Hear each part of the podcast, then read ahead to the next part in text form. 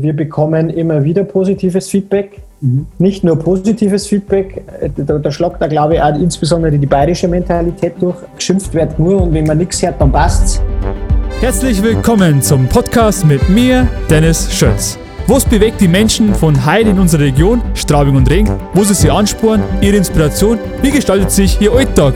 Lasst uns gemeinsam auf Antworten zugehen und in die Welt meiner Gäste eintauchen. Viel Spaß wünsche euch dabei, euer Dennis Schötz. Ja, liebe Zuhörerinnen und Zuhörer, heute eine ganz besondere Folge, nämlich ein Podcastgespräch über Zoom. Ihr kennt es wahrscheinlich vielleicht schon. Die Universitäten haben jetzt auch fast nur alle Zoom-Vorlesungen oder neuerdings auch die Fitnessstudio-Betrieb. Meine Mutter macht von daheim aus schon Fitness über Zoom und über YouTube.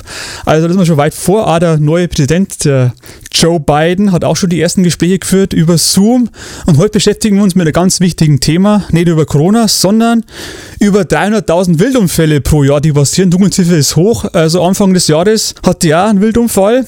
Und es entstehen ja wirklich tagtäglich und auch glaube, jede zwei Minuten ein Wildunfall, wenn man es drunter bricht, auf eine Zahl. Und trotz Schilder, die man hat in den Straßen, in den Routen oder Verkehrszeichen, Reflektoren, passieren immer noch viele Unfälle. Aber wir haben einen Freund und Helfer aus der Region, der dieses Problem anpackt hat. Und es gibt seit ein paar Jahren schon die Wudi-App. Und da haben wir heute den Podcast-Gesprächspartner, den Geschäftsführer der Wudi GmbH und Gewinner des Mobilitätspreises Alfons Weinziel aus Leibelfing. Servus, schön, dass ich virtuell quasi am Podcast-Gespräch aktiv teilnehmen darf. Ja, ein Novum, eine Premiere beim Podcast Was bewegt Bayern? Und Alfons, wie hat eigentlich alles angefangen? Was war eigentlich die Idee, der Motivationsgrund, so eine App zu erfinden, gerade in unserer Region, was eigentlich uns alle betrifft? Ähm, da kann ich gerne was dazu sagen. Und zwar ähm, sind wir mir zu der Idee tatsächlich aufgrund eines eigenen Wildunfalls gekommen. Mhm. Ich sage mal, sowas lässt man sich ja nicht in der Theorie einfallen, äh, da ist das Thema wirklich zu speziell, sondern es war tatsächlich damals, als wir noch im Studium waren, Mitgründer von mir, der Alex, äh, der übrigens aus Leibelfing kommt. Ich selber bin ja gar nicht aus Leibelfing, ich bin ein gebürtiger Salacher und jetzt in Straubing wohnhaft. Wir haben im Endeffekt uns dann für ein Masterstudium entschieden, sind wir dann nach Österreich gegangen, haben wir da in Linz studiert und auf der nächtlichen Heimfahrt hat man einen Wildunfall. Und das Thema war dann sehr umständlich äh, für uns. Äh, wir hatten damals Glück, es war nur Blechschaden, aber wir waren auch in einem fremden Land, äh, haben uns nicht ausgekannt. Wo ist man, was, was ist jetzt zu tun, wie ist die Rechtslage in Österreich?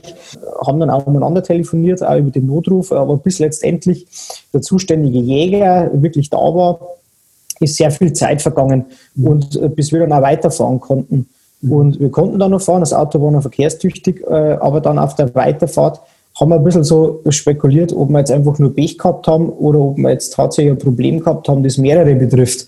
Mhm. Und das war dann nur so ein kleiner Funke, aber äh, wir bezeichnen das gerne als Startschuss von dieser Idee, weil ab dem Zeitpunkt haben wir uns überhaupt mit dem Thema mal beschäftigt. Ja. Thema Wildunfall, dann mal geschaut, okay, äh, wie ist eigentlich da der Markt? Gibt es eigentlich mehr Wildunfälle oder haben wir einfach Pech gehabt? Ja? Und dann, äh, du hast es ja schon gesagt, alle zwei Minuten passiert ein Wildunfall in Deutschland. Ja, so zumindest die Statistik. Jetzt ist ja besonders die Jahreszeit für erhöhte Wildwechselgefahr. Also passt es zeitlich, dieses Gespräch auch wunderbar, weil dann kann man wirklich jetzt mal aufmerksam nochmal drauf machen. Bitte jetzt vorsichtig fahren, vor allem zur Dämmerung in der Nacht. Jetzt haben wir die akute Gefahr. Und genau, dann haben wir mir gesagt, okay, jetzt studieren wir eigentlich gerade, jetzt kann man uns intensiv damit auseinandersetzen. Im Zweifel gibt es auch kein Scheitern, weil dann haben wir halt nur studiert. Ja. Und haben wir gesagt, nutzen wir die Studiumszeit, um uns intensiv einmal mit dem Thema zu beschäftigen. Und dann haben wir mal erst recherchiert und viele Gespräche geführt. Mein Vater ist ein Jäger, also ich sage mal, der kennt die Thematik aus Jägersicht. Mhm. Dann haben wir das Gespräch geführt im Endeffekt äh, mit Polizeidienststellen. Da haben wir gleich ein gutes Gehör gefunden mit unserem Landrat in Straubingbogen, Josef Lohmer, der ehemaliger Polizeikommissar war. Der hat dann gleich die Toren geöffnet für den ganzen Landkreis. ja, genau. Und dann haben wir uns da unterhalten und dann, Mensch, haben wir gemerkt, ja, das ist eigentlich schon gar keine so kleine Nische. Ähm, du hast ja die Zahlen auch schon genannt. Also wir haben allein in Deutschland ja, äh, sagen wir mit Dunkelziffer sprechen wir von ungefähr knapp Milliarde rein Versicherungsschaden durch Wildunfälle. Und haben wir aber auch gemerkt, der Markt ist schon groß. Ja. Es gibt äh, Maßnahmen für Wildunfallprävention äh, bereits weit über 20 Jahre. Aber das Thema ist, es wurde vermehrt versucht, das Wildtier von der Fahrbahn fernzuhalten. Mhm. Das bedeutet, die Bestrebungen, Wildunfälle zu verhindern, gehen dahin, dass ich am Straßenpfosten in der Begleitinfrastruktur entweder einen Zaun mache, diesen blauen Halbkreisreflektor, den kennt man vielleicht äh, am Pfosten droh, oder Duftzäune, dass ich was installiere, dass wenn der Autofahrer fährt, dass dann das Tier nicht über die Straße läuft. Mhm. Es ist so der, der, der bekannte Wildunfallmarkt, den es gibt. Und wir wollen das auch nicht schlecht reden, aber wir haben bewusst nach einem alternativen Ansatz gesucht, weil die Unfallzahlen steigen ja. Und jetzt muss es ja irgendwie einen Zusammenhang geben, wenn ich sage, okay, ich habe bestehende Maßnahmen, die immer weiterentwickelt werden, auf der anderen Seite steigen die Wildunfallzahlen. Mhm. Ist es nicht wert, einen alternativen Ansatz mal zu versuchen. Und da haben wir gesagt, okay, äh, damals waren wir noch zu zweit, der Alex und ich, der Ansatz müsste komplett anders sein, die Ideologie müsste umgedreht werden. Okay, wir versuchen nicht das Wildtier von der Fahrbahn fernzuhalten, sondern wir versuchen den Autofahrer zu beeinflussen im Straßenverkehr, sodass wir dann im Endeffekt Wildunfallschutz beim Autofahrer betreiben. Mhm. Und dann ist wiederum einhergegangen, okay, es gibt ja dieses Gefahrenzeichen 142, das kennt man vielleicht, also so heißt es offiziell, das heißt Wildwechsel. Es ist dieser Hirsch oder Reh, ich weiß gar nicht, was es sein soll, also dieses Schild. Mhm. Das ist per se von der Ideologie, finde ich, der richtige Ansatz, aber es ist statisch. Und jeder Berufspendler wird das kennen. Spätestens, wenn ich beim dritten, vierten Mal am gleichen Schüttel vorbei war, fahre ich da auch nicht mehr langsam. Das ist mir wahr, ja. Genau. Und dann haben wir gesagt, hm, dieser Wildwechsel ist ja sehr stark auch zeitbezogen. Ja, ich habe nicht nur die örtliche Gefahr, sondern der Wildwechsel ist sehr stark jahreszeitlich und tageszeitlich zum Beispiel zur Dämmerung jetzt in dieser Herbstzeit und nicht im Sommer um 12 Uhr Mittag. Mhm. Das heißt, ich müsste eigentlich eine dynamische Wildwechselgefahr anbieten, um wirklich auch nur dann zu warnen, wenn das Gefahrenpotenzial auch hoch ist. Und da brauche ich neben der örtlichen Komponente auch die zeitliche Komponente.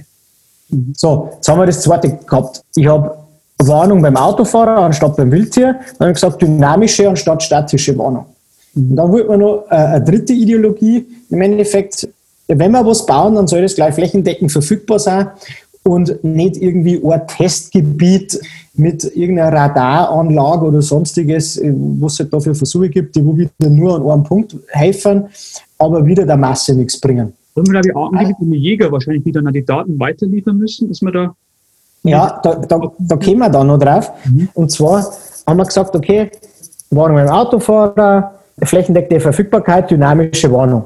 Das haben wir dann jetzt in unserem Landkreis mal besprochen mit Jägerschaft, mit Polizei etc. Und dann haben wir sehr schnell draufgekommen, was wir eigentlich brauchen. Okay, wir werden dann beim digitalen Service hängen geblieben, weil das stark skaliert in die Fläche gehen kann, weil man da sehr stark dynamische Warnungen erzeugen kann und nicht so ein statisches Schild. Und dann haben wir gesagt, okay, wie erreicht man dann viele Autofahrer? Dann denkt man sofort, so haben wir den Input auch gekriegt, auch von den Jäger, von den Autofahrer, das muss ins Navi. Ja, das muss ins Navigationsgerät, da braucht man eine Meldung. Dass mittlerweile mobile Navigationsgeräte auch überholt sind, weiß auch jeder, weil jeder nutzt eine Handy-App und Google Maps und sonstiges oder hat es direkt im Auto drin. Wir wollten aber den Navigationsschritt gehen, sind wir aber dann gescheitert an den Navigationsherstellern, weil es eine gute Idee war, aber keiner das äh, weiterverfolgt hat. Also da ist nie weitergegangen. Ja. Mhm. Ist man in Gespräche mit den Automobil- Herstellern oder mit die Versicherungsbranche? Gibt es da Gespräche? Ja. Ist man da in Verhandlungen, dass man sagt, warum ja, nicht das nächste Auto? Mittlerweile, mittlerweile schon. Mhm. Aber ganz ehrlich, es hat die App gebraucht. Ähm, äh, werden dann sehr schnell zum Schluss kommen, wir müssen beweisen, dass es funktioniert, sonst mhm. spricht keiner von diesen großen Firmen mit uns. Mhm. Mhm. Also wir sind sozusagen äh, nicht relevant, nur mit der Theorie und mit der Idee solange wir nicht beweisen, dass es funktioniert. Und dann haben wir gesagt, wie macht man das? Wie erreicht man Digitalisierung bei der größtmöglichen Masse? Jetzt bauen wir eine App, das versteht jeder. Und so ist die Wildwarner-App entstanden, weil ähm, die hat übrigens am Anfang hat die Wildwechselradar geheißen. Ah ja. Also jeder spricht immer von der Wildy-App. Die Wildy-App per se gibt es gar nicht, ähm, die, sondern die App hat tatsächlich immer Wildwechselradar geheißen, weil wir gedacht haben, einer in Schleswig-Holstein versteht Wildy nicht. Mhm. Ja, das versteht der Bayer, der wo weiß, okay, das ist das Wild, aber ein anderer kapiert das wahrscheinlich nicht. Mit Wildwechselradar, da haben wir auch von den, haben wir auch unsere Erfahrungen gemacht, weil dann die Leute gemeint haben, wir filmen die Rehe oder, oder, oder besendern die Rehe oder und, und, und, haben dann ein Radarsystem äh, und dann ist letztendlich der Wildwarner daraus entstanden. Ähm, und der klingt harmonischer. Der klingt harmonischer, ja. genau. Ähm, du, der Firmenname ist gleich geblieben, nach wie vor Wildi, äh, die Nummer 1 Wildwarner, weil da bleiben wir unserer niederbayerischen Heimat schon noch treu. Wer steckt eigentlich hinter der Wildi GmbH? Also wie viel hat ihr eigentlich da, wie viele Köpfe? Ja, also ich habe einen Alex schon erwähnt als äh, Mitideengeber, der ist ja mit dem Auto gesessen. Mhm. Und dann haben wir gesagt, äh, da es ein digitaler Service ist, braucht man nur einen reinen Informatiker dazu. Wir müssen uns verstärken. Und in meinem Freundeskreis haben wir dann im Endeffekt sehr schnell einen gefunden. Das ist der Joso, Joso Lageter, auch äh, jetzt ein Sallacher. Mhm wie es der Zufall will, ist er auch noch gebürtiger Österreicher. Also da, wo wir den Unfall gehabt haben, ist er irgendwie gut zusammenpasst. Und besser schreiben. Otter Jäger, alles passiert in Autofahrt. Der Wildwechsel, ja. also ja. ist besser als, als eine Theorie. Ja. Das ist fast romanartig. ja, genau. Und dann waren wir zu dritt und dann haben wir es entwickelt. Und dann haben wir im Endeffekt gesagt, okay, App im Straßenverkehr ist sehr, sehr heikel. Äh, das hat uns vor riesige Herausforderungen gestellt. Mittlerweile ist ja das Thema... Auch, dass man sagt, vor allem der Wildwechsel im ländlichen mhm. Bereich, wo er doch nicht flächendeckend Internetempfang ist, wie kann man ja. eigentlich schaffen, dass man trotzdem in diesen Funklöchern Nutzern ermöglicht, Wildwechsel präventiv vorzubeugen? Das war äh, eine große äh, Anforderung, dass wir gesagt haben, okay, man braucht eigentlich als Funktion nur GPS Mhm. Äh, und die Daten müssen lokal am Handy sein, dass das auch funktioniert, wenn ich keinen Internetempfang habe. Mhm. Das haben wir dann auch entwickelt. Viel aufwendiger war allerdings, dass die App ohne Bedienung während der Fahrt funktionieren soll. Mhm. Denn sonst haben wir das Handy, ja. ja. genau, sonst haben wir das Problem Smartphone-Nutzung im Straßenverkehr und dann ist das per se verkehrswidrig, ja, nicht äh, straßenverkehrskonform. Mhm. Und durch automatischen Start äh, mit Bluetooth-Kopplung und Hintergrundmodus haben wir das dann realisiert. Es waren allerdings die deutlich aufwendigeren technischen Hürden. Ne? Diese ganze Geschichte, also 2017 haben wir dann auch den Deutschen Mobilitätspreis für diese Lösung gekriegt. Mhm. Äh, das haben wir auch zum Anlass genommen, aus Landkreis Straubing-Bogen, dann zunächst über Bundesland Bayern mhm. hinaus äh, äh auf Deutschland zu skalieren. Mhm. Dann haben wir mittlerweile ja so 60.000 Autofahrer mit dieser App erreicht über mit Android und iOS. Mhm. Und dann haben wir plötzlich jetzt wieder interessant vor für Navigationshersteller, okay. ähm, für Versicherungen und für Automobilindustrie. Mhm. Also, also das ist noch der richtige Weg zu entwickeln, damit praktisch auch ein bisschen Aufmerksamkeit erregt, damit man ja. erstmal wahrgenommen wird und eigentlich erstmal ja. sehen wird, ja. wertvoll und wie, und wie es funktionieren kann am Ende. Ja, unternehmerisch nicht der effizienteste Weg, weil die App ja kostenlos angeboten wird. Genau, ähm, wollte ich eh fragen, die wird kostenlos angeboten. Gab es dann eigentlich ja. auch einen Weg bis dahin, jetzt auch Förderungsmöglichkeiten seitens des Staates? Gab es Gründungsstipendien oder wie hat man ja. sich über Wasser gehalten? Ich habe da doch erst studiert ja. und habe da doch dann auch die Zeit verwendet, um die App zu entwickeln. Also ohne, ohne Förderungen wäre es tatsächlich nicht gegangen, kann ja jeden raten. Deutschland, insbesondere auch Bayern, hat eine riesige Förderlandschaft Mhm. Ähm, und die würde ich jedem raten, in Anspruch zu nehmen. Ja, bei uns war es konkret. Durchzuwursteln, war es schwer? Ist man da überflutet gewesen oder gab es da bürokratische Hürden oder wenn man sich die Zeit nimmt, findet man am Ende das richtige packende Paket dann? Es war natürlich bürokratisch, mhm. aber der Aufwand ist gerechtfertigt. Ja. ja. Ähm, bei uns war es konkret so, dass wir zu Beginn das Exist-Gründerstipendium vom Bundeswirtschaftsministerium erhalten haben und vom Europäischen Sozialfonds. Mhm. Das hat uns für ein Jahr lang ermöglicht, dass wir uns Vollzeit der Idee widmen konnten. Mhm. Da kriegst du im Endeffekt ein persönliches Stipendium, mhm. ähm, gemeinsam mit einer Hochschule. Bei uns war es, sagen wir, unsere Alma Mater in der TH Deckendorf. Der Kontakt ist auch wieder über ja, Zufall entstanden. Unser Bürgermeister hat in Deckendorf gearbeitet und der hat gewusst, da gibt es dieses Stipendium. Der hat es dann empfohlen, uns mit den richtigen Personen in Deckendorf an der Hochschule bekannt gemacht. Und ähm, so haben wir wieder Deckendorf, wo wir ursprünglich ja studiert haben, haben wir da wieder hingekommen und haben dann gemeinsam dieses Stipendium beantragt und haben es letztendlich dann bekommen, ähm, sodass wir wieder über die Hochschule im Endeffekt ein Jahr finanziert wurden, um uns Vollzeit der Idee zu widmen. Das war dann ein Jahr. In diesem Jahr ist es gemeinsam mit der THD weitergegangen, mhm. sodass wir gemeinsam mit dem Technologiecampus in Freyung und der Institutsleiter vor Ort, Professor äh, Dr. Dorner, der war Mentor für unser Projekt während dieser Stipendiumsphase. Und dann haben wir gemeinsam ähm, beim Bundesverkehrsministerium ein dreijähriges Forschungsprojekt beantragt zum Thema ähm, also Forschung an Ursachen für Wildunfälle mit Hilfe von Geoinformatik. Mhm, mh. Das ist dann genehmigt worden. Dann konnte man sozusagen auf Bundesebene nach Ursachen für Wildwechsel forschen mhm. und Einflussfaktoren äh, für erhöhte Wildwechselgefahr und uns auch dadurch finanzieren drei Jahre. Mhm.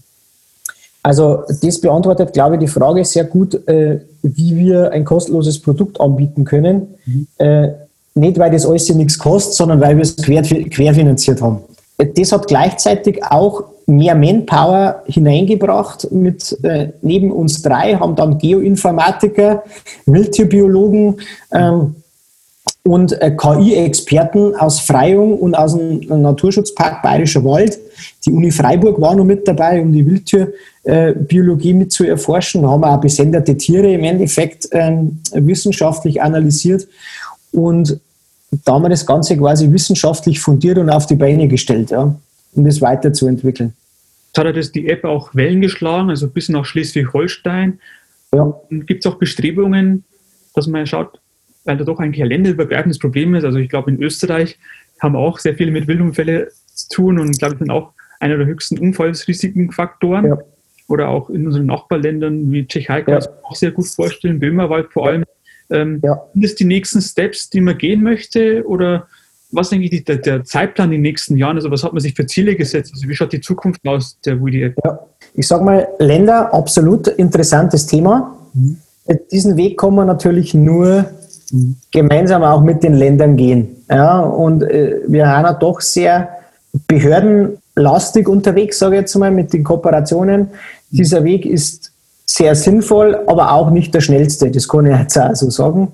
Ähm, das heißt, wir fokussieren uns aktuell, dass wir auch mit dieser Verfügbarkeit in Deutschland mehr Anbindungen und Integrationen in Drittsysteme erzeugen. Das heißt, wir, wir öffnen derzeit unser System mit der bestehenden Lösung und gehen weg von der App hin zu Drittsystemen. Du hast Automobil angesprochen.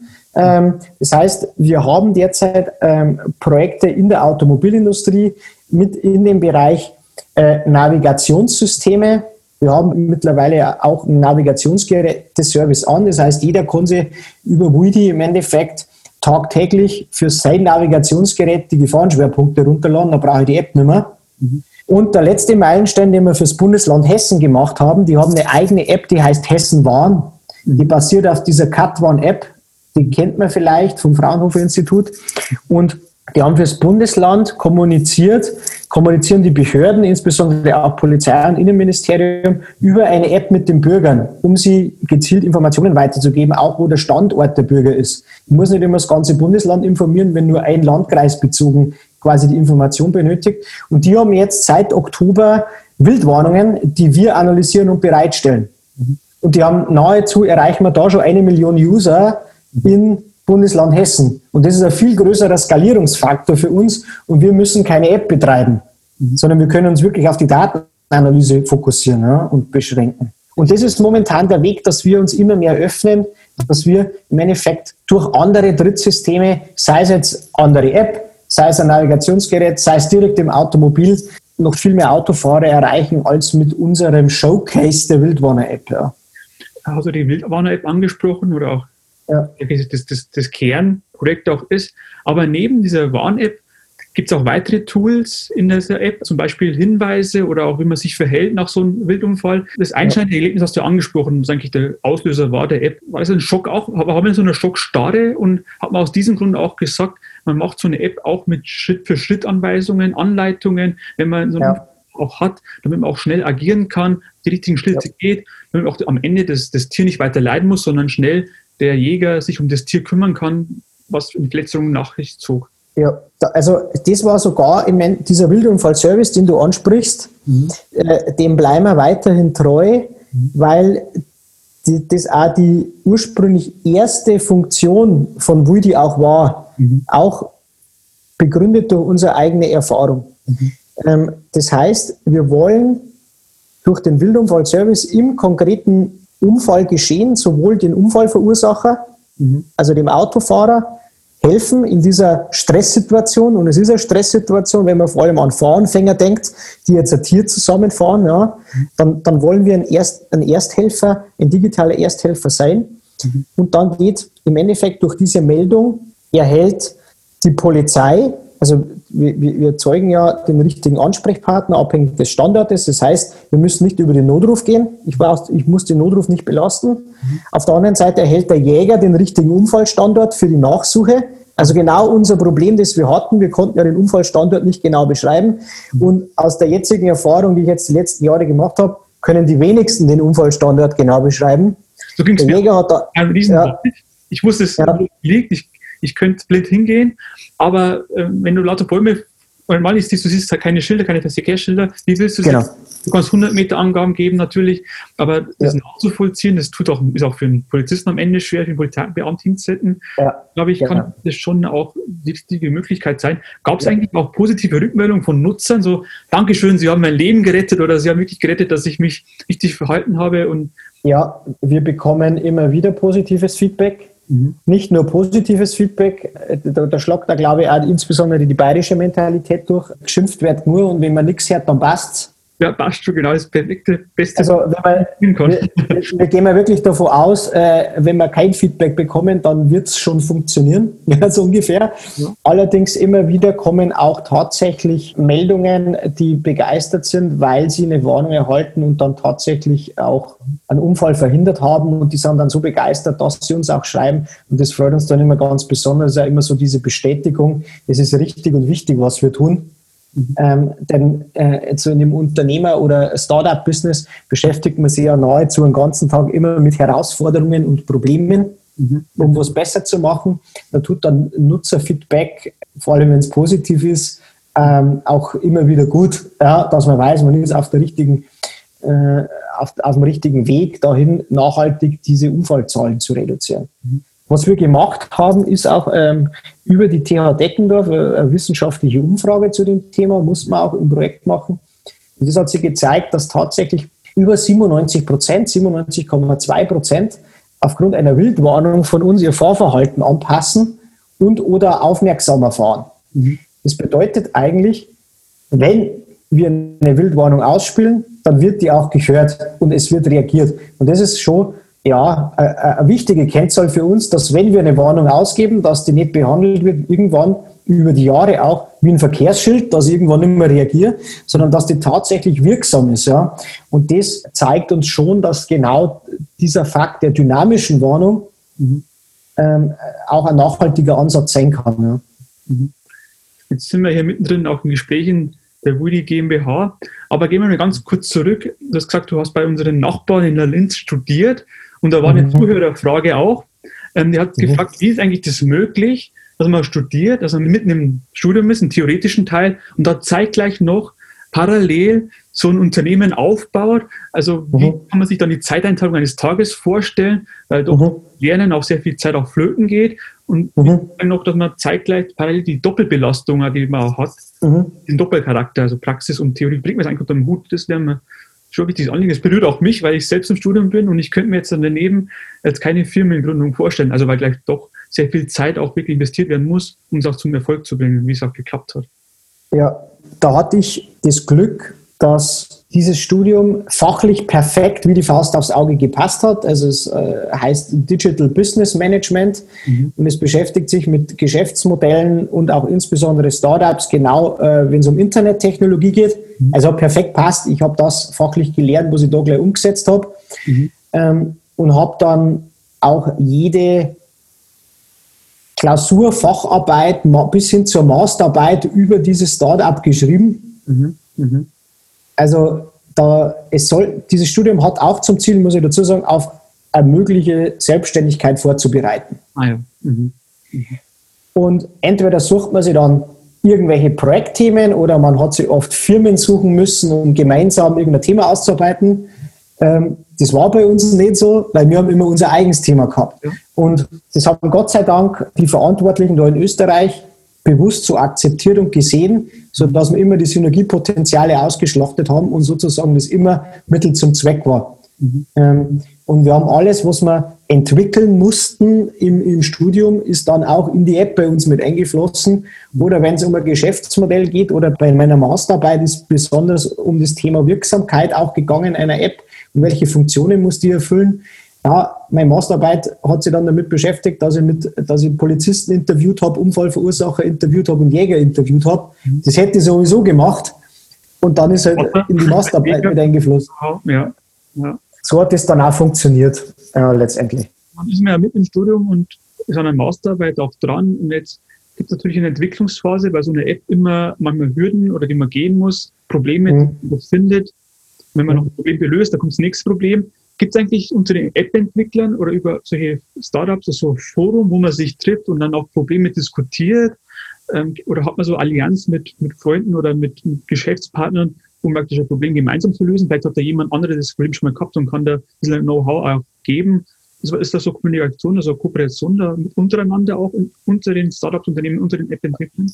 In der Anfangsphase eher nicht. Mhm. Ähm, wir haben eher schon strategische Unterstützung und, und sehr starkes Feedback von der Technischen Hochschule Deckendorf quasi erhalten. Das war wirklich immer top. Da haben wir immer einen Ansprechpartner gehabt, wenn wir äh, jemanden gebraucht haben.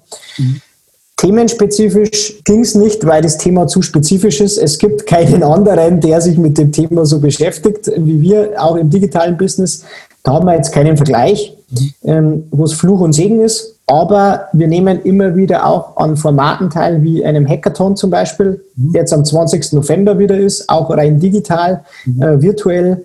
Um, da wo 24 Stunden durchgecodet wird und da auch das Netzwerk da ist mit reinen Informatikern, um Fachthemen auch zu besprechen. Und da lernt man sich vor Ort kennen, ist eine ganz offene Kultur. Wird jetzt auch von der TH Deckendorf und dem Campus Freiung, mhm. ja, im Gründerzentrum im Endeffekt organisiert. Und da haben wir seit Stunde eins eigentlich immer Teilnehmer. So Veranstaltungen nutzen wir schon, um uns auch äh, auszutauschen und den Horizont immer wieder zu erweitern. Ja. Mhm. Das haben wir eigentlich gehört in der letzten halben Stunde, wie viele Faktoren und wie viele Elemente eigentlich da mitgespielt haben. Mhm.